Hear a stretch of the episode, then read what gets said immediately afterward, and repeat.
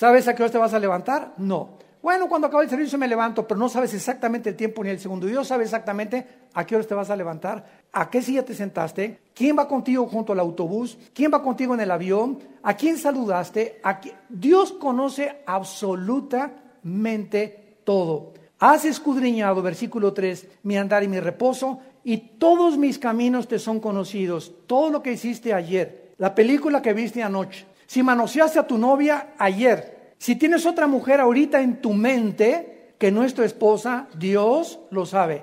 Nadie lo sabe. Está en el closet escondida. Dios lo sabe. Y te va a sacar del closet. Y te va a ventanear tarde o temprano. Y te va a mostrar que Él no puede ser burlado. Y nos da la oportunidad del arrepentimiento para que volvamos a levantarnos y a seguir caminando con Él. No tenemos más que dos caminos para poder obedecer. El que nos ofrece Satanás, que es engañoso, falso, mentiroso, lleno de vanidades, o, el camino de la obediencia, de la santidad, de la justicia y de la verdad. Angoste la puerta que conduce a la salvación y pocos lo entran. ¿Por qué? Porque se necesita valor para ser fiel a Dios. Y solo los valientes arrebatan el reino de Dios. Versículo 4, la palabra aún no está en mi boca cuando he aquí Jehová, tú la sabes.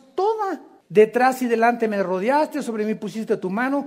Tu conocimiento, dice David, es demasiado maravilloso para mí. Alto es, no lo puedo comprender. Como estamos ahorita, lo mismo, extasiados. ¿Cómo es posible? ¿Cómo podemos nosotros pensar tantas cosas? Mira, no nos vayamos tan lejos. Todos ustedes tienen el Waze, ¿verdad? Cuando manejan. Y todos tienen el GPS. Yo ayer venía con mi cuñado y le venía diciendo en el Waze, ¿cómo es posible que ahorita el satélite, hay miles de personas aquí en la Ciudad de México, a cada persona le diga, da vuelta a la derecha, da vuelta a la izquierda, a 100 metros estas cosas, y, que pueda a miles de personas al mismo tiempo la tecnología guiarnos, y a 100 metros hay un accidente. Y te voy a por el camino más corto. Se adelanta todavía a donde hay tráfico, donde no hay tráfico. ¿Tú puedes comprender eso? ¿Cómo puedes de un satélite de información? Ya no vayamos tan lejos. Tú sabes cómo al prender la televisión estás viendo algo que está pasando en el Medio Oriente, cómo esa imagen viajó por una fibra tal vez